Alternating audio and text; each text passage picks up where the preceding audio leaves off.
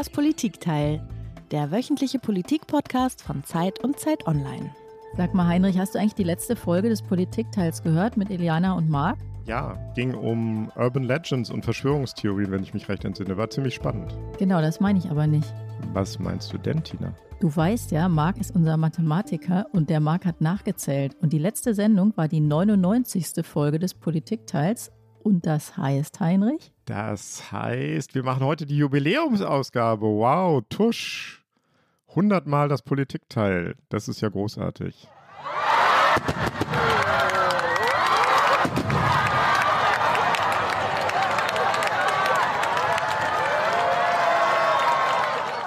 Das finde ich auch angemessen, dass wir da gleich so einen Staatsakt kriegen.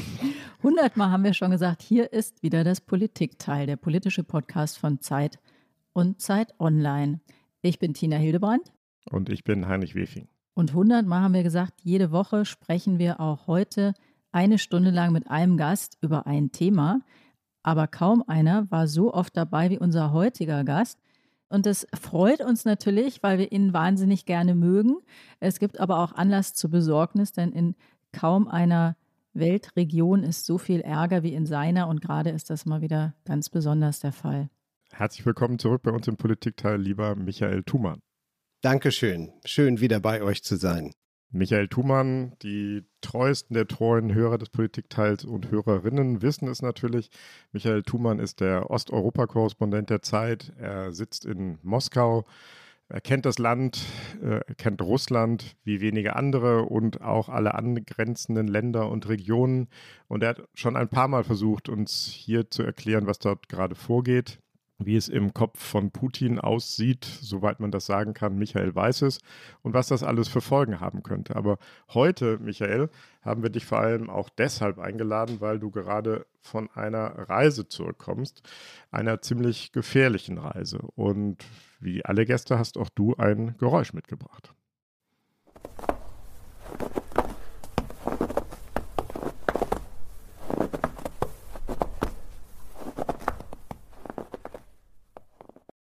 Dieses Geräusch wollte ich immer schon mal hören. Was war das, Michael?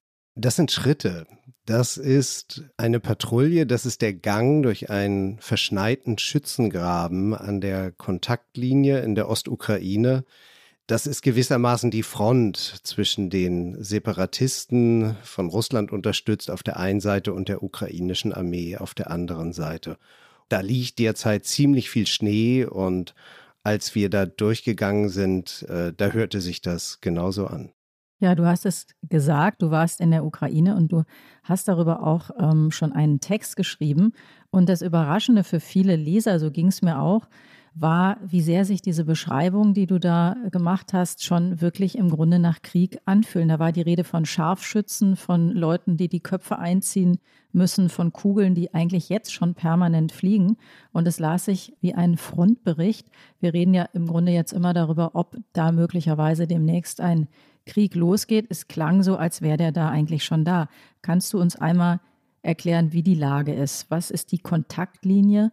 Und wer steht sich da eigentlich gegenüber momentan? Ja, die Kontaktlinie, das ist gewissermaßen die eingefrorene Front, die seit 2015 relativ unverändert ist.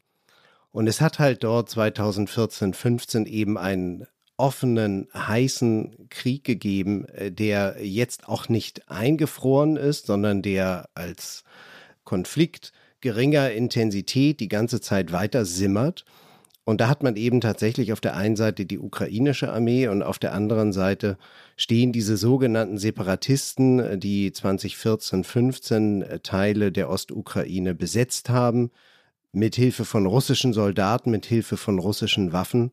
Und da speziell, wo ich war, äh, das ist in einem Vorort der Metropole der Region Donetsk gewesen. Donetsk ist gewissermaßen die äh, industrielle, kulturelle Hauptstadt des Donbass und ähm, hat auch einen großen Flughafen. Und kurz vor diesem Flughafen sitzen aber die Ukrainer, die ukrainische Armee in diesen Schützengräben und deshalb können die Separatisten den Flughafen nicht benutzen. Also um es nochmal ganz klar zu sagen, du warst nicht an der russisch-ukrainischen Grenze, sondern du warst auf dem Territorium der Ukraine und zwei Regionen der Ukraine sind halt abtrünnig, betrachten sich als abtrünnig. Da herrschen die sogenannten Separatisten. Also diese Kontaktlinie verläuft nicht entlang der Grenze zwischen Russland und der Ukraine, sondern im Grunde durch ukrainisches Territorium hindurch. Genau. Und es teilt eben den Donbass, diese ostukrainische Region. Und äh, Russland gibt mittlerweile in den von den Separatisten, ihren Verbündeten besetzten Gebieten russische Pässe aus. Die Separatisten stehen da mit russischen Waffen, sodass es natürlich eine russisch-ukrainische Konfliktlinie ist. Aber wenn man auf die Karte schaut, dann ist es eben in der Tat, läuft mitten durch die Ukraine und ist nicht die offizielle russisch-ukrainische Grenze. Erklär noch mal ein bisschen genauer, wie das aussieht. Wie nah sind die sich, diese beiden entgegenstehenden Truppen? Können die sich sehen? Wie weit ist das entfernt? Es ist äh, wirklich erschreckend nahe. Die ähm, in diesen Schützengraben, durch die wir da gegangen sind, äh, die haben mich da halt durchgeführt. Ähm, da sitzt man dann gewissermaßen, hockt in dem Schützengraben und nimmt ein Periskop, mit dem man dann halt über den Rand des Schützengrabens hinausschaut. Und nach 500 Metern, da sitzen schon die anderen und die gucken einen dann eben auch entsprechend an. Das heißt also, mit einem leichten Granatwerfer oder jedem Gewehr äh, kann man halt eben tatsächlich die anderen erreichen. Und insoweit ist das konfliktträchtig nahe. Und deshalb kommt es eben auch immer wieder zu Schusswechseln und ähm, zu Granatenbeschuss regelmäßig. Und da sterben auch regelmäßig Menschen. Ja, da sterben regelmäßig Menschen, absolut. Mhm. Michael, du hast jetzt gesagt, die, die haben mich da mitgenommen oder die, mit denen bin ich da durchgegangen, die ist die ukrainische Armee, oder? Wie, wie bist du da reingekommen? Da kann man ja nicht einfach vorbeischauen. Genau, richtig. Die ukrainische Armee, ähm, die hat mich dort durchgeführt und das muss man dann auch, auch äh, klar sagen. Ähm, probiert habe ich es auch auf der anderen Seite, aber da kam nie eine Antwort. Ich habe einen Antrag auf Akkreditierung gestellt bei der ukrainischen Armee ähm, vor vielen Wochen schon. Ähm, das hat dann fünf Wochen gedauert, bis ich diese Akkreditierungskarte bekam. Dann hat man vor Ort noch ein bisschen verhandelt über das Wann und Wie und Wo.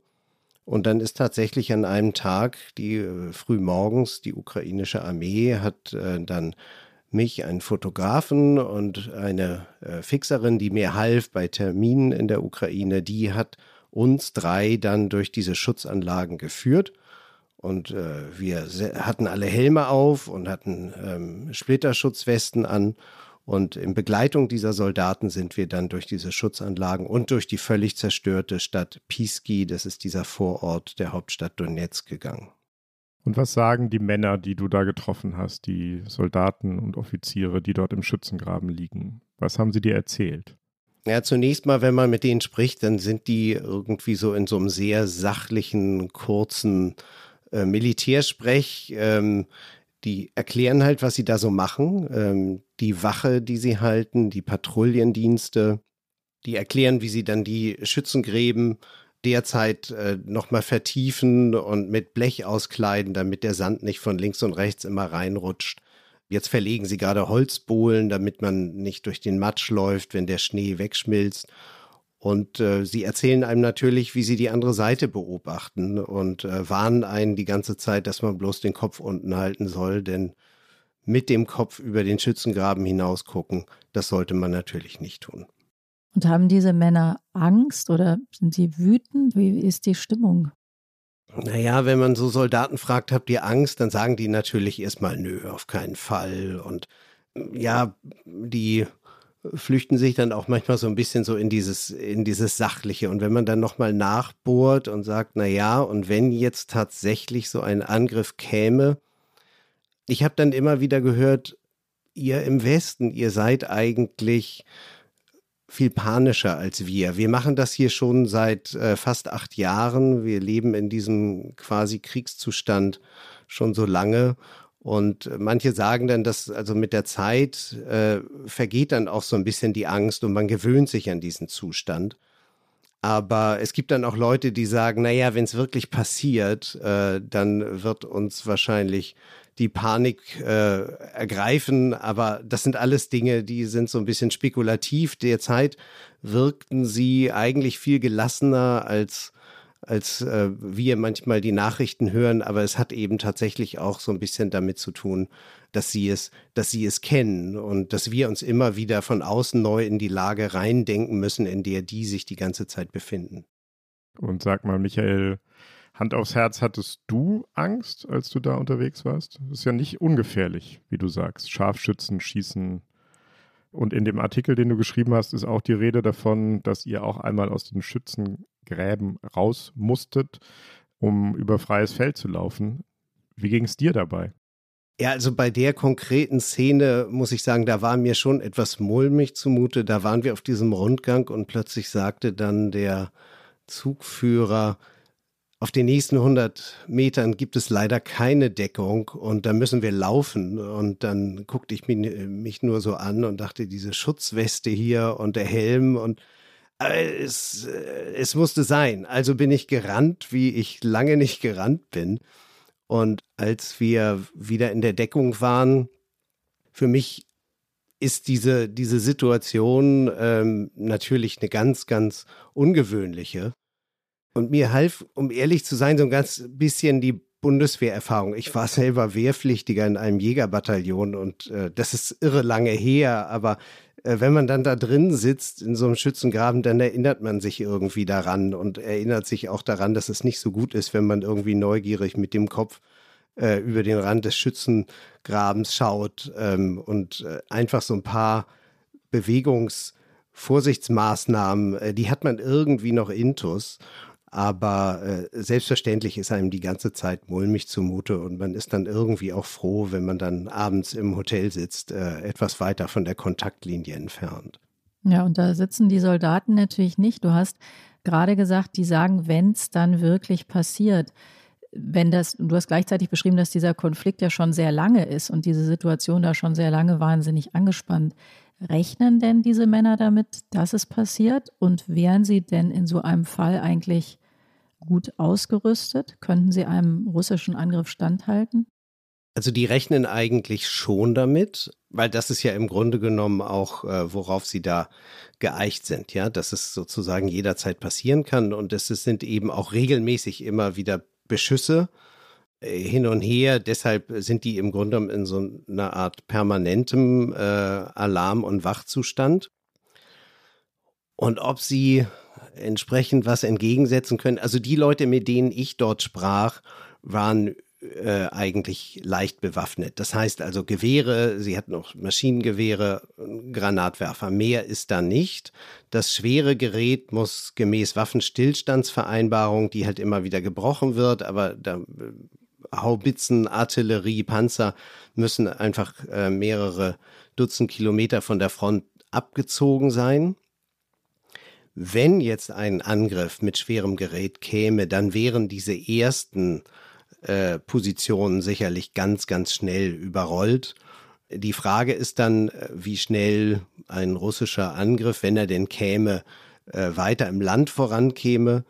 Das hängt davon ab, wie viel die Russen dann einsetzen und wenn sie und das muss man einfach sagen, wenn sie mit ihren Luftstreitkräften voll reingehen, dann hat die Ukraine wenig Chancen, äh, weil gerade aus der Luft ist Russland weit überlegen.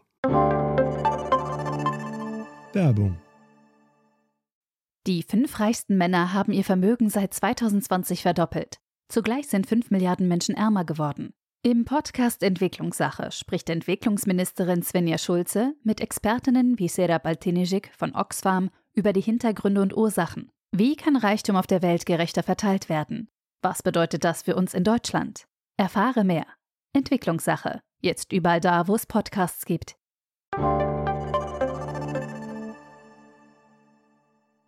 Michael, du hast es erwähnt, wie die ausgerüstet sind, die Soldaten. Gerade wird ja in Deutschland viel über mögliche oder eben unmögliche Waffenlieferungen an die Ukraine diskutiert. Kriegen deine Gesprächspartner dort im Schützengraben was von diesen Debatten mit? Und wie finden sie diese Debatten und was bräuchten sie, ähm, um vielleicht einem russischen Angriff besser standhalten zu können? Ja, die kriegen schon was mit. Ähm, und natürlich die Debatte, die in der Hauptstadt Kiew läuft, äh, davon haben sie auch was mitbekommen. Also die, die rollen einfach nur ein bisschen die Augen, aber für die ist natürlich viel wichtiger dann auch, was sie bekommen. Und äh, von Briten und Amerikanern kommen halt eben auch tatsächlich Panzerabwehrwaffen, auch Flugabwehrwaffen. Was uns angeht, ja, da lachen die Ukrainer. Es ist ein bitteres Lachen, aber, aber sie lachen, sie lachen über diese Helmgeschichte.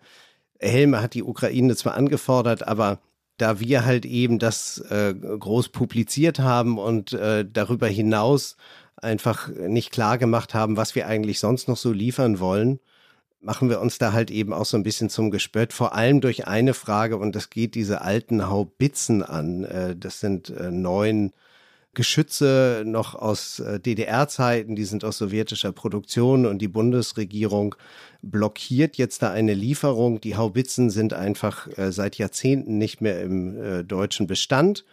Die waren erst bei Finnland, jetzt sind sie bei Estland und äh, wir haben uns da halt eben, die Bundesregierung hat sich da jetzt reingehängt und blockiert die Weitergabe von Estland nach in die Ukraine. Und das ist äh, so eine Sache, die halte ich eigentlich für völlig überflüssig, äh, weil da machen wir uns total angreifbar mit. Äh, wir hätten das einfach ignorieren sollen, äh, diese, diese Übergabe. Die Haubitzen machen null Unterschied einfach auf dem Gefechtsfeld. Was die brauchen, das sind keine tödlichen Waffen und wo die Bundesregierung tatsächlich helfen könnte, das wäre Aufklärungstechnik, das wären Monitore, das wären Aufklärungsdrohnen, das ist auch äh, Funk- und Kommunikationstechnik. Das sind alles Sachen, da könnte man den Ukrainern wahnsinnig helfen und hätte am Ende trotzdem keine Waffen geliefert, mit denen man dann irgendwie einen russischen Soldaten totschießen könnte. This time Russia mobilized its ships in the Black Sea. As it continues its military buildup for a possible invasion of Ukraine. A Western intelligence official tells NBC News Russia tonight has 112 to 120,000 troops on Ukraine's borders in 60 battalion tactical groups, with more, maybe many more, on the way. Unterdessen verlegt Russland weitere Truppen und Ausrüstung nach Belarus.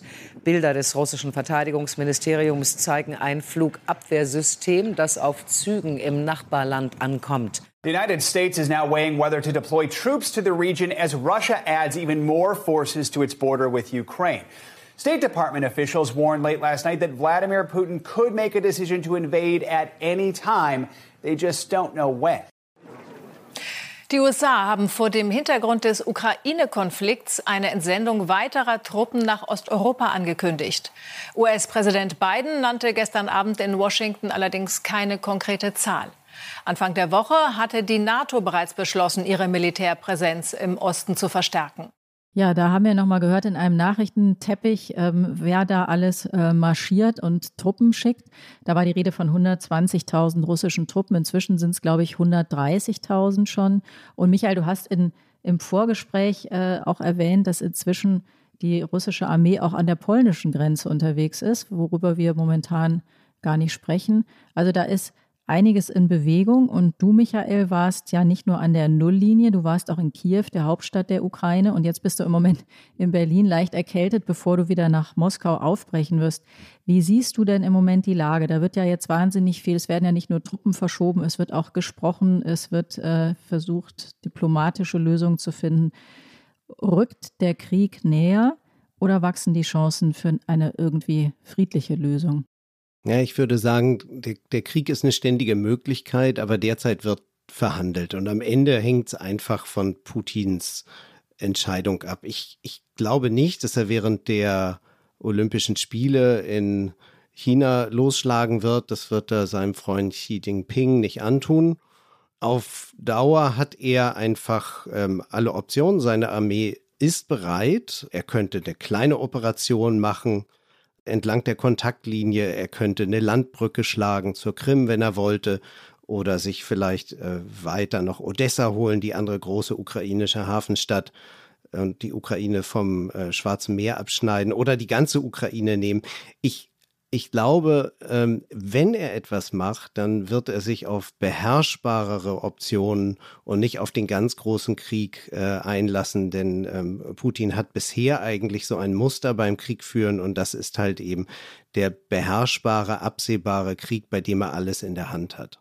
Am Dienstag dieser Woche hat äh, Putin wenn ich das richtig sehe, selber zum ersten Mal seit längerer Zeit wieder über äh, den Konflikt gesprochen auf einer Pressekonferenz mit dem ungarischen Ministerpräsidenten Orban in Moskau. Last year, Gazprom made two long term contracts for natural gas supply up till 2036. So the supplies are guaranteed. And of course, I would like to compare our notes regarding the security situation in Europe. As you know, we have sent to NATO and the US our proposals to write obligatory mutual agreements on it. Michael, wie hast du diese Pressekonferenz gehört und was ist dein Eindruck? Welche Botschaft wollte Putin da vermitteln? Putin wollte die Botschaft vermitteln, dass er, genau wie wir eben schon besprachen, dass er eigentlich alle möglichen Optionen hat. Er hat eben auch, äh, muss man immer sagen, die Option, gar nichts äh, zu machen und den Westen einfach permanent unter Druck zu setzen. Und das macht er, und das hat er in dieser Pressekonferenz gezeigt, mit einem ganz interessanten Mittel. Denn er steht ja mit ähm, über 100.000 Soldaten eben tatsächlich an den ukrainischen Grenzen. Er hat mittlerweile Soldaten so weit vorgeschoben, dass sie an der belarussisch-polnischen Grenze stehen. Er redet aber über die Bedrohung der anderen Seite, äh, die halt eben entsprechend so gar nicht greifbar ist. Also was macht er? Er spricht im doppelten Konjunktiv. Ein Beispiel. Er sagt, wenn die Ukraine in der NATO wäre und wenn sie dann militärisch die Krim angreift, dann wäre Russland in schwerer Gefahr.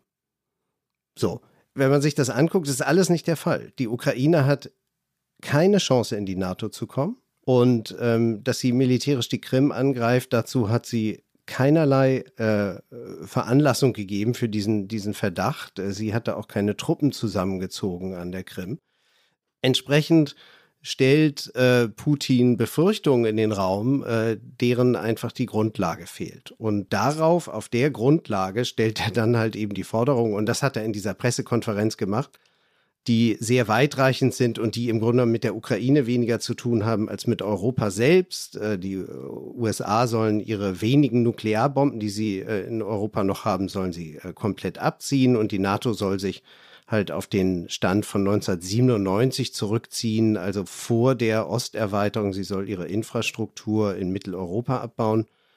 Und Russland, und das wird aus diesen Forderungen klar, möchte halt eben über die Sicherheitsfragen in Mitteleuropa und Westeuropa entsprechend mitentscheiden. Michael, ich habe nun bei einem amerikanischen Kollegen heute Morgen was gelesen, was ich interessant fand, bei David Sanger von der New York Times. Das ist so ein bisschen der Michael Thumann der New York Times. Es gibt nur ein Michael Thumann, Heinrich. Bei uns ja, und andere versuchen so zu werden wie er. David Sanger sagte, das Interessante an dieser Pressekonferenz sei eben auch gewesen, was Putin nicht gesagt habe. Also er hat nicht seine Drohung mit militärisch-technischen Lösungen wiederholt. Und er, das stimmt ihn so vorsichtig optimistisch. Wie würdest du das interpretieren? Ja, ich sehe das eigentlich im Kontext ähm, dieses olympischen Friedens und eben auch äh, dessen, was ich eben sagte. Ich, ich glaube, er hat die ganze Zeit die Option, einfach in der Ukraine gar nichts zu tun und die, die äh, Spannung einfach aufrecht zu erhalten und diese vielen Soldaten, die er da im, in den Westen geschoben hat seines Landes, ähm, einfach als Druckmittel zu benutzen, um äh, vom Westen Konzessionen zu bekommen. Und eine ganz wichtige Konzession, die ist ja, und das hat er angedeutet, aber das hat vor allem sein Außenminister Lavrov auch nochmal gesagt, wie wichtig Russland eben die Tatsache ist, dass zum Beispiel Finnland absolut neutral bleibt und nicht der NATO beitritt. Und da gibt es ja in Finnland eine Diskussion und eine wachsende Zahl der Bevölkerung, die gerne in die NATO möchte, zumal angesichts der, des russischen Verhaltens. Und ähm, genau da möchte Russland eben eigentlich mitspielen in dieser Frage, kann Österreich der NATO beitreten, kann Schweden der NATO beitreten, kann Finnland der NATO beitreten. Und deshalb kommt auch diese Forderung über die NATO-Osterweiterung und den Stopp. Äh, das geht weniger auf die Ukraine. Da weiß auch Moskau, dass die Ukraine überhaupt keine Aussicht hat, sondern es geht eben tatsächlich um diese Länder in Europa, äh, langjährige EU-Länder und die halt in ihrer Entscheidungsfreiheit zu beschneiden. Wir wollen äh, gleich auch noch mal ein bisschen mehr über Lavrov sprechen und vielleicht auch ein paar andere Personen. Aber äh, sag doch noch mal einmal kurz, wie hat denn der Westen darauf reagiert oder wie reagiert er darauf, auf diese Forderung? Naja, der Westen lehnt es im Wesentlichen ab, macht und, und zwar alles, was halt eben die Entscheidungsfreiheit von äh, EU-Ländern oder NATO-Ländern betrifft, ähm, das müssen sie auch ablehnen, weil es natürlich eine Beschneidung der Souveränität ist. Aber ähm, was sie tun ist halt, und äh, jetzt ist ein bisschen was rausgesickert, gerade aus dem äh, Brief, den die Amerikaner den Russen als Antwort geschickt haben, und da bieten sie offenbar an, ähm, Abrüstungsverhandlungen und äh, Rüstungskontrollverhandlungen und im Detail darüber halt auch Garantien, dass die USA zum Beispiel eben nicht das, was Putin immer im Konjunktiv befürchtet, dass die äh, Amerikaner könnten Raketen aufstellen in der Ukraine oder Stützpunkte in der Ukraine, könnten sie aufstellen. Und die Amerikaner bieten halt Garantien dafür an, dass sie das nie machen. Ähm, oder dass man halt eben auch keine Truppen in der Nähe äh, der russischen Grenzen konzentriert. Äh, nur sie wollen das halt auf Gegenseitigkeit. Das hieße also, dass eben auch Russland seine Truppen nicht irgendwie in den Westen des Landes drückt, sondern die halt eben so ein bisschen ebenmäßiger über die große russische Fläche verteilt. Müssen ja nicht alle an der polnischen und ukrainischen Grenze stehen. Standen sie ja vorher auch nicht. Michael, mit all deiner Erfahrung, wie würdest du das einschätzen? Trifft Putin eigentlich all seine Entscheidungen ganz für sich allein? Oder hat er Berater, die wirklich Einfluss haben? Tina hat eben zum Beispiel den Außenminister Lavrov genannt. Wie ist das Entscheidungszentrum in Moskau organisiert? Putin sieht sich selbst ja mittlerweile so ein bisschen als Person der nicht nur der Zeitgeschichte, sondern der langen russischen Geschichte und so auf Augenhöhe mit Peter dem Großen und ähm, in gewisser Weise, was das Imperiale angeht oder das Weltmächtige, durchaus auch mit Josef Stalin, äh, was diese Außenwirkung angeht. Und er betont auch immer wieder, dass er selbst entscheidet und ähm, aber er berät sich, glaube ich, und erhält auch Informationen natürlich äh, von einem kleinen Kreis von Leuten. Und äh, da muss man einfach vier nennen, die ganz wichtig sind. Das ist der KGB-Chef Bortnikow, das ist der Chef des Auslandsgeheimdienstes Narishkin, der Chef des Sicherheitsrates Patruschew und natürlich Sergei Shoigu, der Verteidigungsminister, mit dem er auch ab und zu mal zur Jagd geht. Das sind vier entscheidende Personen, ähm, die alle aus den sogenannten Sicherheitsapparaten stammen. Und mit denen tauscht er sich regelmäßig aus.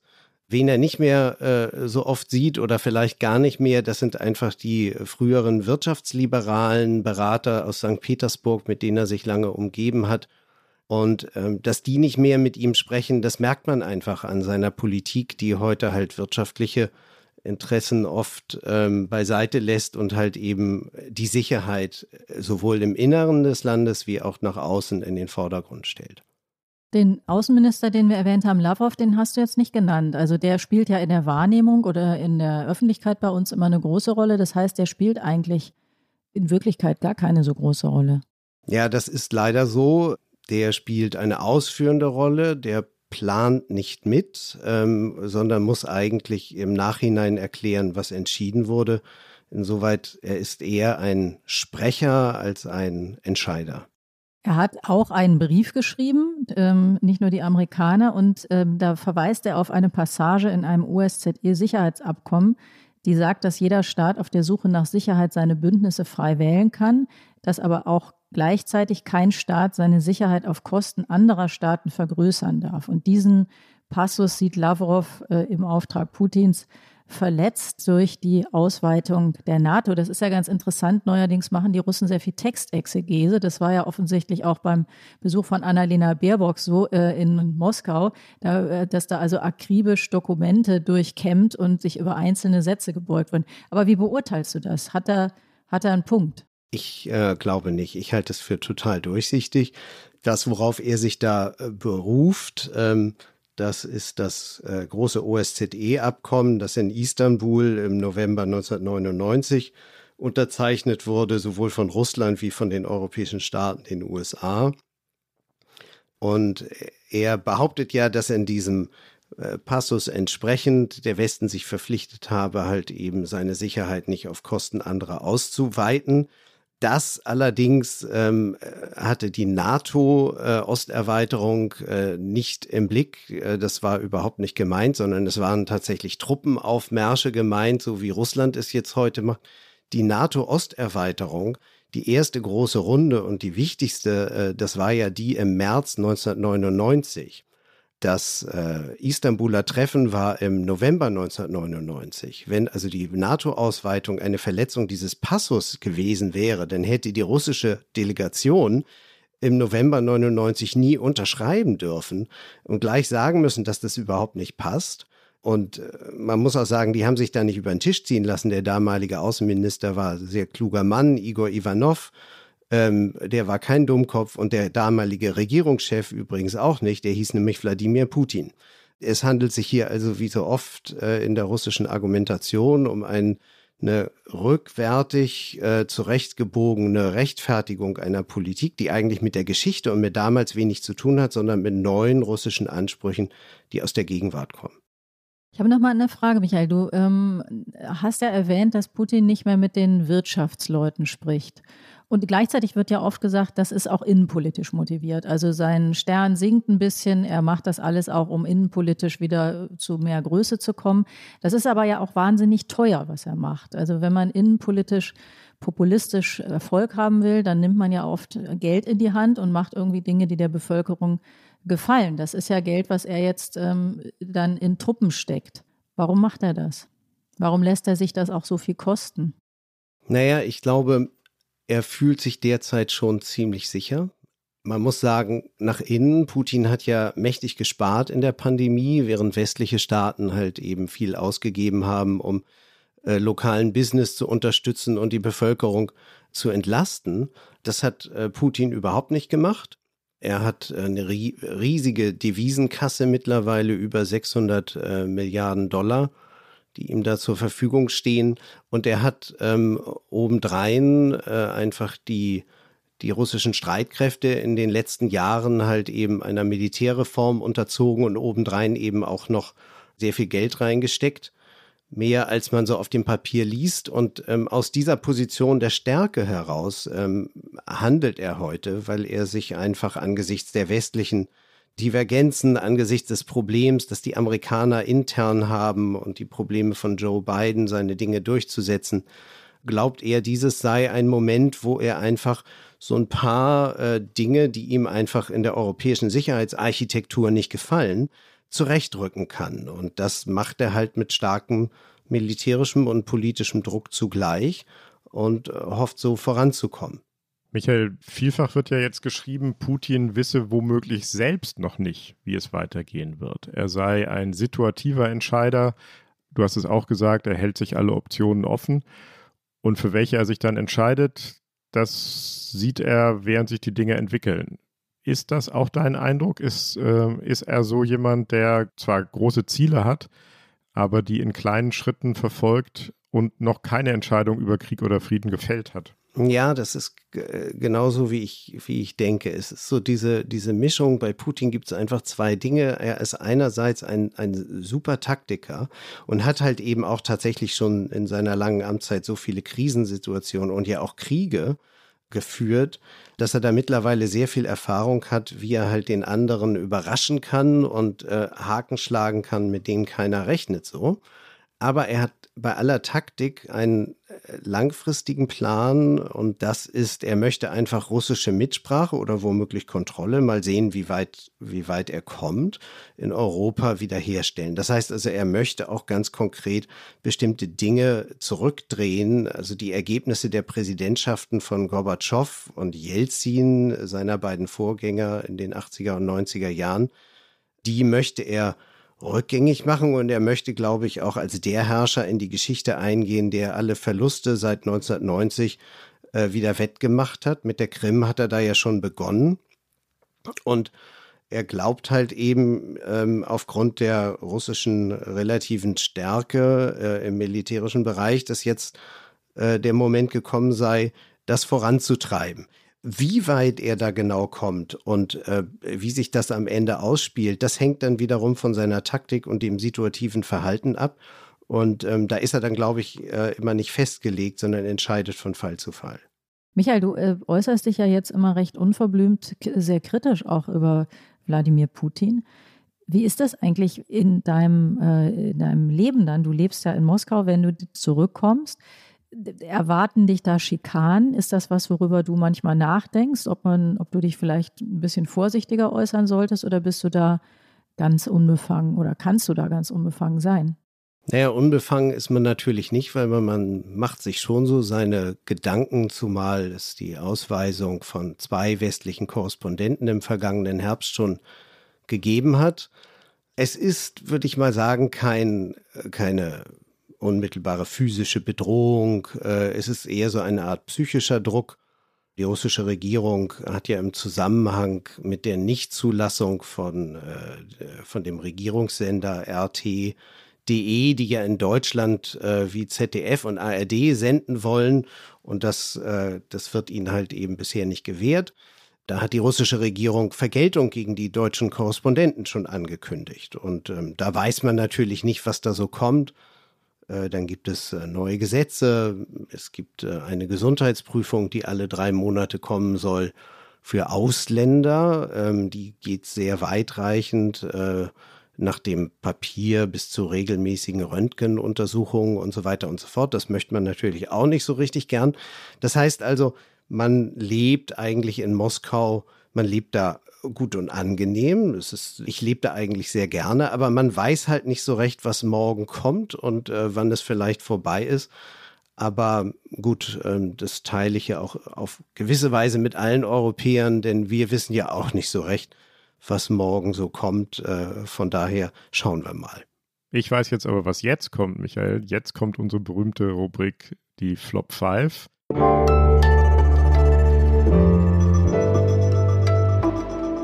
Flop 5.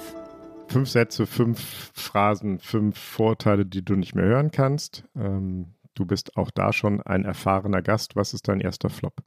Ja, fangen wir mal mit etwas an, was ähm, äh, gerade jetzt Kevin Kühnert gesagt hat ähm, von der SPD, der sagte nämlich, es gäbe keinen kriegerischen Konflikt in der Ostukraine und man solle das alles nicht herbeireden, den Krieg im Kopfe.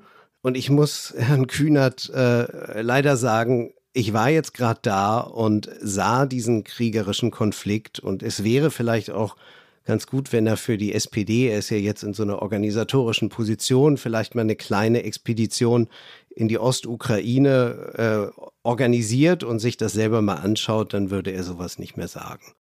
Okay, was ist dein zweiter Flop, Michael? Der zweite Flop ist etwas, was äh, mir jetzt in Leserbriefen wieder verstärkt begegnet.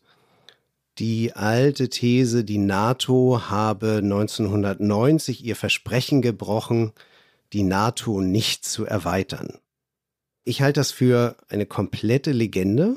Die historische Wahrheit ist, dass äh, die Außenminister Genscher äh, von Deutschland und Baker von Amerika tatsächlich in Verhandlungen ihren Wunsch geäußert haben, die NATO werde ihre Infrastruktur nicht ausdehnen äh, in die ehemalige DDR und womöglich auch darüber hinaus. Das haben sie gesagt genau bis Februar 1990. Die sowjetische Delegation ist damals nicht darauf eingegangen, ähm, hat auch nicht darauf bestanden, dass das in irgendeiner Form formalisiert würde. Äh, kein Wunder, weil damals existierte dieses östliche Bündnis, Warschauer Pakt noch und die Sowjetunion existierte schließlich auch noch. Da war also gar kein Denken dran. Und als dann schließlich die großen Verträge, die Charta von Paris und der 2 plus 4 Vertrag unterzeichnet wurden, dann wurde davon eben auch keiner hat davon gesprochen und es gab auch solche, äh, so einen Passus nicht, niemals ein Abkommen, niemals eine Abmachung. Also eine Legende. Da frage ich noch einmal nach, weil das ja so wahnsinnig viele Leute immer umtreibt und aufregt. Und wenn es gibt immer kontroverse Sendungen, auch im Hörfunk, und da rufen sehr viele Leute an, die eben sich immer beklagen über eine äh, ungerechtfertigte Härte gegenüber Russland und gleichzeitige Milde gegenüber den USA. Und da wird dann oft so Sinn, das hat neulich jemand auch in einer Radiosendung gesagt, der hat gesagt, wenn die Russen in Mexiko Militärmanöver abhalten würden, dann wären die USA auch auf dem Baum. Das ist jetzt nicht das NATO-Argument, aber so im, das versucht ja im Prinzip so ein Vergleichsbild zu schaffen und dann zu sagen, wenn man denen dann so nahe käme in ihren Einflusssphären oder direkt, dann äh, würden die gar nicht anders reagieren. Quatsch oder ist da was dran? Ja, ich finde den Vergleich schon ziemlich schief, einfach deshalb, weil Russland hat halt eben äh, doch mit äh, seinen Nachbarländern offene Konflikte. Ähm, es äh, hat mit Georgien Krieg geführt, es hat mit der Ukraine Krieg geführt. Den Balten ähm, und den Polen läuft es kalt den Rücken runter. Äh, Moldau wendet sich ab. Äh, das ist schon ganz anders als zwischen den USA und Mexiko. Die hatten tatsächlich auch schon Krieg, aber das war äh, im 19. Jahrhundert gewesen, ist also schon ziemlich lange her. Und insoweit äh, hinkt der Vergleich. Und dann kommen manche ja auch mit Kuba. Und da würde ich dann auch wieder sagen, ähm, äh, wenn Russland tatsächlich auf Kuba Raketen aufstellen wollte, wie einst äh, Nikita Khrushchev 1962 in der Sowjetunion, gab es ja die Kuba-Krise dann äh, wären das eben auch tatsächlich Raketen direkt an der amerikanischen Grenze. Und man muss einfach sagen, dass die Amerikaner keine Angriffsraketen, keine ähm, Nuklearraketen an den russischen Grenzen äh, stationiert haben in äh, Osteuropa. Und insoweit passt auch dieser Vergleich nicht. Okay, also Flop 1 war Kevin Kühnert, fahren Sie doch mal in die Ukraine und gucken sich um. Zweiter Flop war die gebrochenen NATO-Versprechen sind eine Legende. Was ist der dritte Flop? Ja, für den dritten Flop möchte ich mal die Perspektive wechseln, weil ich natürlich auch lese, was so in Deutschland und in amerikanischen Medien äh, geschrieben wird. Und mir scheint, manchmal schießt man auch über das Ziel hinaus.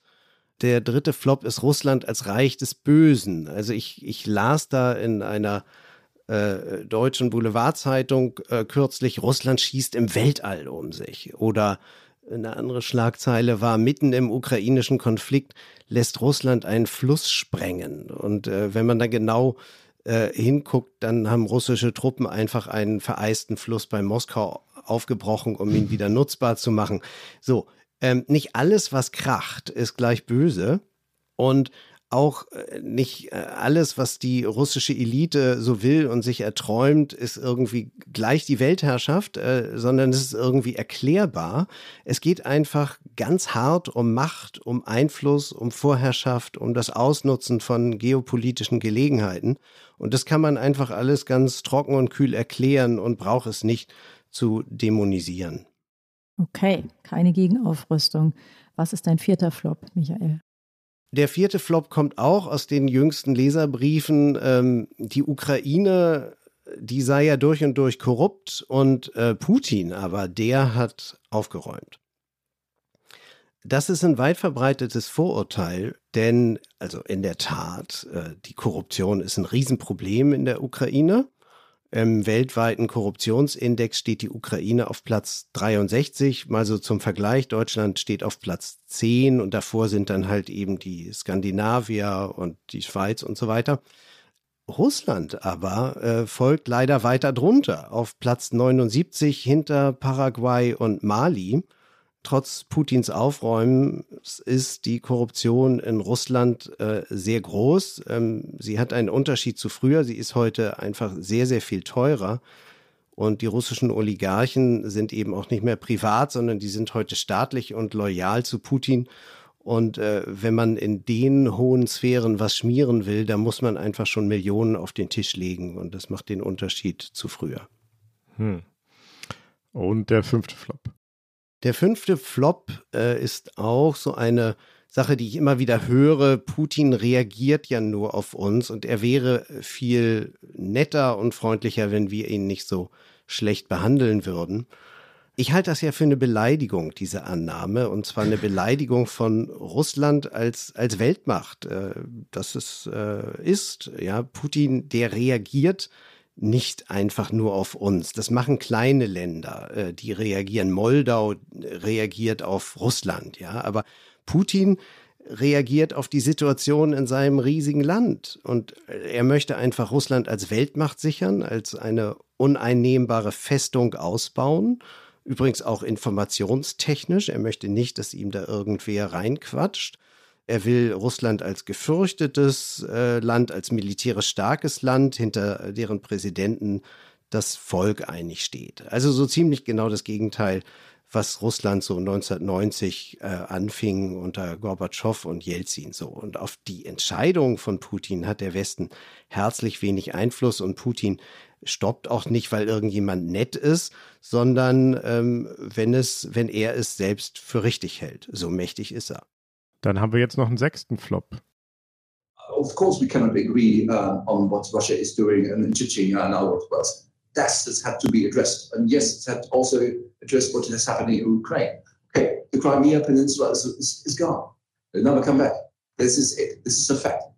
And we have to, to learn that political issues are factual questions and not emotions.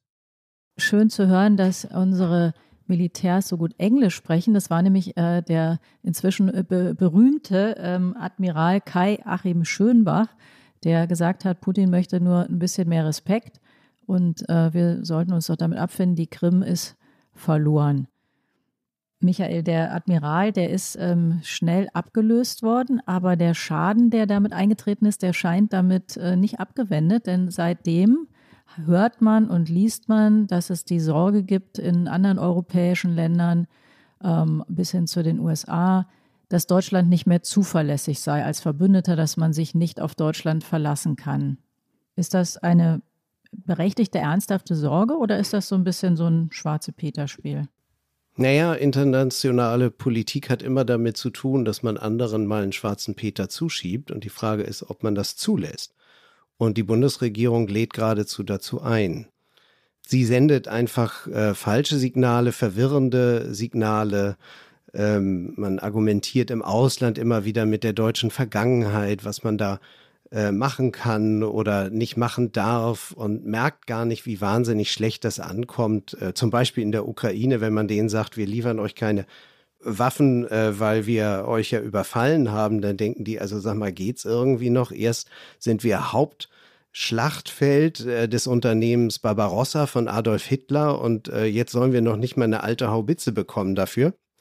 Die Bundesregierung verkämpft sich auch irgendwie in Details der Rüstungsexportpolitik, äh, wo alle anderen denken, also das ist jetzt wenig pragmatisch, sondern irgendwie ideologisiert.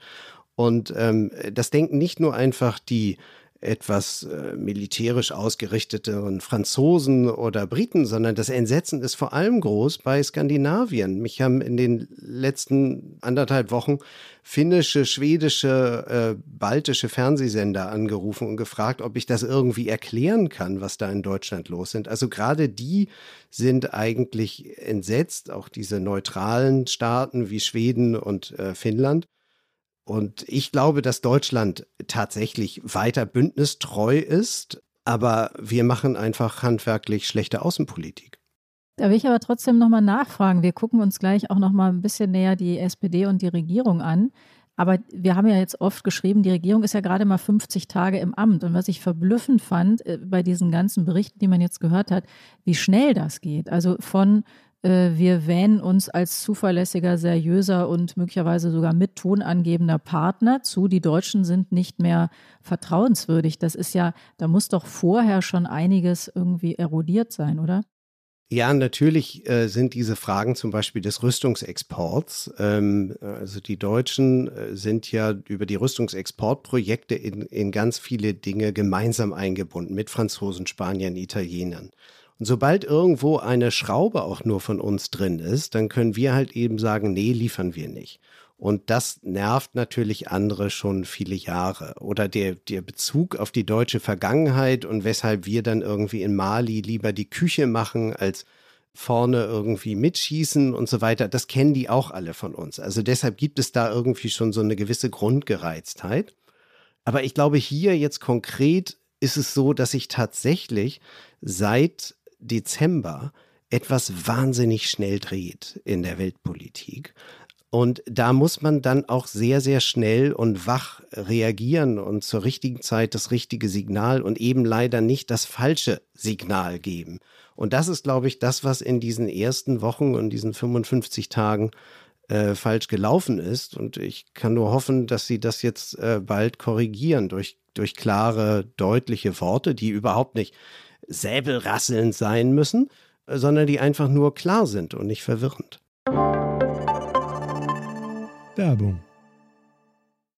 Die fünf reichsten Männer haben ihr Vermögen seit 2020 verdoppelt. Zugleich sind fünf Milliarden Menschen ärmer geworden. Im Podcast Entwicklungssache spricht Entwicklungsministerin Svenja Schulze mit Expertinnen wie Sera Baltinijic von Oxfam über die Hintergründe und Ursachen. Wie kann Reichtum auf der Welt gerechter verteilt werden?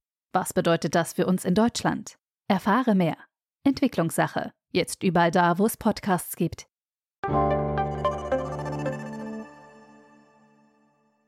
Klarheit hat die SPD jetzt immer wieder versprochen. Wir hören uns das mal an. Die SPD ist ja nicht gespalten bei diesem Thema. Die SPD ist sehr klar bei den Prinzipien, die ich gesagt habe. Wir nehmen die Bedrohung sehr ernst. Ähm, wir sind auch klar und unmissverständlich in der Konsequenz, die eine militärische Eskalation seitens Russland hätte. Und ich hoffe sehr, dass man endlich auch das Säbelrasseln in der Ukraine äh, wirklich einstellt. Denn was äh, ich dort vernehmen muss, auch an Schuldzuweisungen Deutschland wegen der ja vernünftigen Absage an Waffenlieferungen, äh, das äh, schlägt manchmal doch den, fast den Boden aus. Wenn man sich die konkrete Bedrohungslage anschaut, und das könnte ja gegebenenfalls zu einem Krieg führen, und wir uns dezidiert aus guten Gründen entschlossen haben, als NATO, als europäische Gemeinschaft nicht militärisch zu intervenieren, dann müssen wir alle anderen Bestandteile unseres diplomatischen Instrumentenkastens nutzen. Und dazu gehören dann im Falle des Falles auch Sanktionen. Na, wenn ich Forderungen lese, dass jeder meint, aus seinem Polstersessel heraus Sanktionsforderungen erheben zu können oder aber über Waffenlieferungen redet, dann trägt das nicht dazu bei, dass am Ende die Diplomatie Erfolg hat. Michael, die SPD benutzt das haben wir gerade gehört in unterschiedlichen Ausprägungen. Wir haben äh, Lars Klingbeil, den neuen Parteichef, gehört. Wir haben den Altkanzler und Gaslobbyisten Gerhard Schröder gehört, wir haben Michael Roth gehört, einen der wichtigen Außenpolitiker der SPD und Ralf Stegner, einen auch wichtigen SPD-Mann. Die sagen alle immer, wie klar alles sei. Vor allen Dingen ist klar, dass sie häufig das Wörtchen klar benutzen, aber die Position ist doch ziemlich unklar, oder?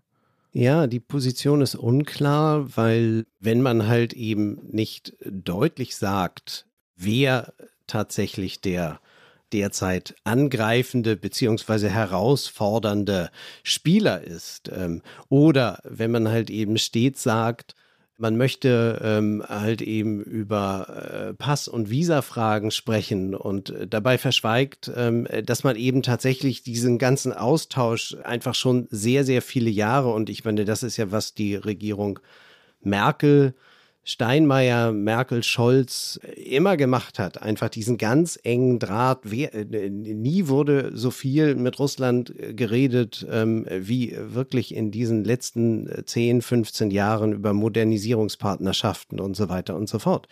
Und da finde ich, ist die SPD schwer verwirrend ähm, in ihren Aussagen.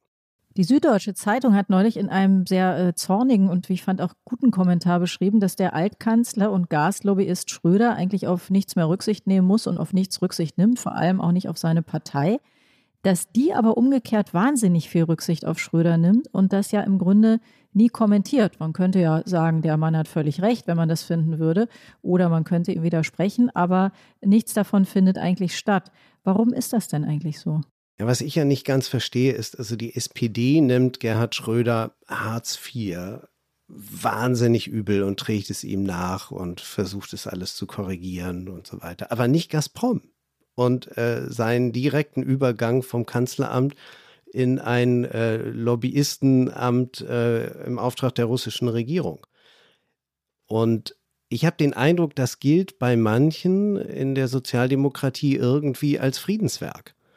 Und äh, das hat dann natürlich wiederum zu tun äh, mit dem, wie man in der SPD oder wie Teile der SPD auch Außenpolitik verstehen. Und da gibt es eine starke pazifistische Strömung. Äh, damit hatte ja Helmut Schmidt früher schon viel zu tun beim NATO-Doppelbeschluss, etwa den, der ja auf Helmut Schmidt zurückgeht. Das hat dann auch so ein bisschen mit der Nostalgie zu tun, äh, eine andere Strömung, die äh, zurückgeht dann auf den ehemaligen Vorsitzenden und Kanzler Willy Brandt und seinen Mitarbeiter Egon Bahr. Und ich glaube, Brandt wird dann häufig äh, falsch verstanden. Und Brandt hat die SPD ja selber auch schon überrascht, etwa 1990, als er plötzlich so für die Wiedervereinigung war, im Gegensatz zu vielen in der SPD. Und das Dritte ist natürlich die ähm, Energie, ähm, wo sich die SPD sehr auf das Gas als Energiequelle versteift hat ähm, und sich halt eben auch viele SPD-Politiker für äh, Erdgas und gerade Erdgas aus Russland sehr stark machen. Michael, am nächsten Montag fliegt ähm, der Bundeskanzler Olaf Scholz, übrigens auch SPD-Mitglied und Freund der klaren Worte, nach äh, Washington, um sich dort mit Präsident Biden zu treffen und die weitere gemeinsame Politik, hoffentlich gemeinsame Politik des Westens abzustimmen. Dann tritt vielleicht wirklich eine größere außenpolitische Klarheit ein. Das war es wieder, das Politikteil, der politische Podcast von Zeit und Zeit Online, wieder mal mit Michael Thumann als unserem Gast. Äh, liebe Hörerinnen und Hörer, wenn Sie uns schreiben mögen, wenn Sie Anregungen haben, Kritik, Kommentare, Vorschläge für Themen, Gäste, die Sie sich wünschen, dann können Sie uns schreiben an daspolitikteil.zeit.de. Ja, und wir bedanken uns an der Stelle wieder bei den Pool Artists unserer fabelhaften Produktionsfirma, bei unseren Online-Paten Ole Pflüger und Pia Rauschenberger, bei dir, Michael, natürlich und bei allen, die in diesen 100 Sendungen dabei waren. Wir bedanken uns für diese Sendung bei Carlotta Wald, die uns unterstützt bei den Tönen. Und ähm, wir danken aber auch allen, die an den 100 Sendungen mitgewirkt haben als Gäste, als Unterstützer.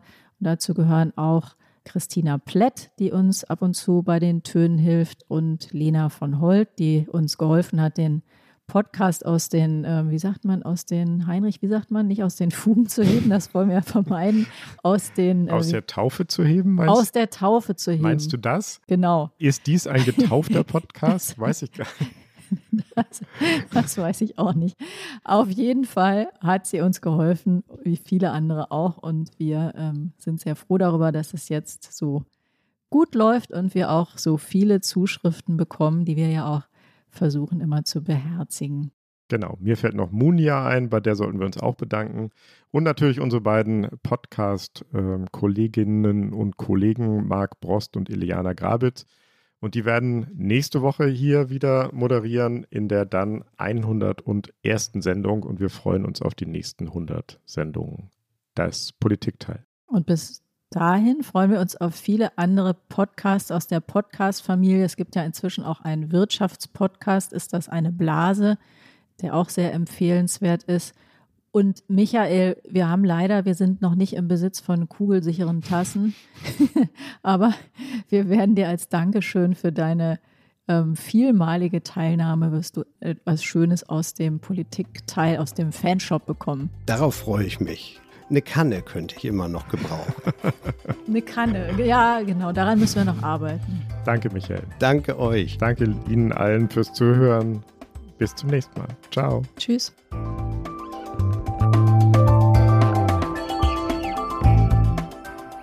Das Politikteil ist ein Podcast von Zeit und Zeit Online, produziert von poolartists.de.